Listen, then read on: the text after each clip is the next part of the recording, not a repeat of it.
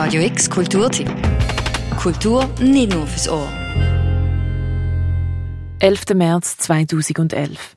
Das bisher stärkste Erdbeben, seit das Japan-Erdbeben aufgezeichnet werden, hat Japan erschüttert. Daraufhin ist ein Tsunami losgelöst worden, wo über 22.000 JapanerInnen mit in den Tod gerissen hat. Aus Kernkraftwerk Fukushima Daiichi ist von einer 14 Meter hohen Welle getroffen worden. Die Graphic Novel Fukushima, die Chronik einer Katastrophe von den französischen Autoren Bertrand Gallic und Roger Vidal, porträtiert die Mitarbeitenden vom Kernkraftwerk während der ersten Tag nach dem Erdbeben und zeigt, in welcher auswegslosen Situation sie sich befunden haben. Zurückblicken, weil die Umstände es erfordern. Versuchen zu verstehen, um wieder nach vorne zu schauen. Um vielleicht zu verhindern, dass es am Ende noch schlimmer kommt. Das Ausmaß der Dinge erkennen, bevor man, wenn sich nichts ändert, gezwungen ist, die ganze Erde in einen Sack zu stecken, wie eine dicke, fette Leiche nach der Autopsie. Sich weigern, die Überreste unserer Städte den Geistern zu überlassen. Vor allem dürfen wir nie vergessen, dass wir noch am Leben sind. Die Comic-Dokumentation beruht auf den wahren Begebenheiten, ist aber trotzdem Fiktion.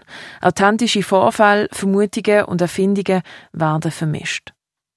Die Graphic Novel fängt mit dem Masao Yoshida an, mit dem damaligen Direktor vom Kernkraftwerk, wo nach der Nuklearkatastrophe von einer Untersuchungskommission muss erklären, wie es zu dem hätte können kommen. Am 11. März war ich im Atomkraftwerk. Ich habe ein Büro im Verwaltungsgebäude im ersten Stock. Dort war ich. Ich habe gearbeitet, Dokumente gelesen. Zuerst gab es ein kleines Beben. Dann, dann brach die Hölle los. Nach der anfänglichen Erschütterung hat der Tsunami die fast sechs Meter hohe Schutzmauern überrollt und das Kraftwerkgelände überflutet. Damit sind alle Notstromgeräte ausgefallen. Nur noch wenige Stunden Zeit, bis eine Kernschmelze bevorsteht. Unter der Leitung von Masao Yoshida dienen die Mitarbeitenden alles, um das Szenario zu verhindern. Während fünf Tagen beweisen die Mitarbeitenden extremen Mut und die Bereitschaft, alles zu geben, um das Schlimmste zu verhindern. Kernschmelzen und explodierende Reaktoren haben sich trotz dem Effort und der Selbstlosigkeit, in dem verstrahlten Gebiet zu bleiben und der Katastrophe abzuwenden, nicht verhindern lassen. Aber der Masao Yoshida soll zum einem grossen Teil dafür verantwortlich sein, dass es nicht noch schlimmer gekommen ist. Er hat sich nämlich seinen Vorgesetzten widersetzt, wo gesagt haben, sie sollten aufhören, Meerwasser zum Kühlen der Reaktoren zu brauchen.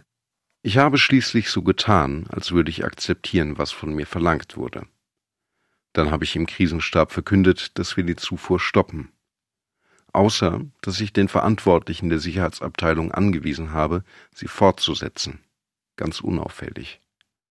Die Graphic Novel Fukushima gibt einen Einblick drin, wie schlimm und tragisch die Situation für die Mitarbeitenden gesehen sein muss und wie mutig sie sich dieser nuklearen Katastrophe entgegengestellt haben.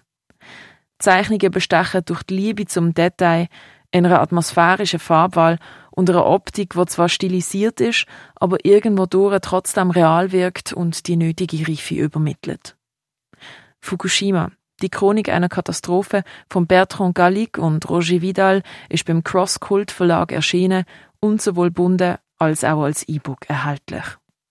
Für Radio X, die Noemi Keller. Radio X Kulturtipp. Jeden Tag mehr. Kontrast.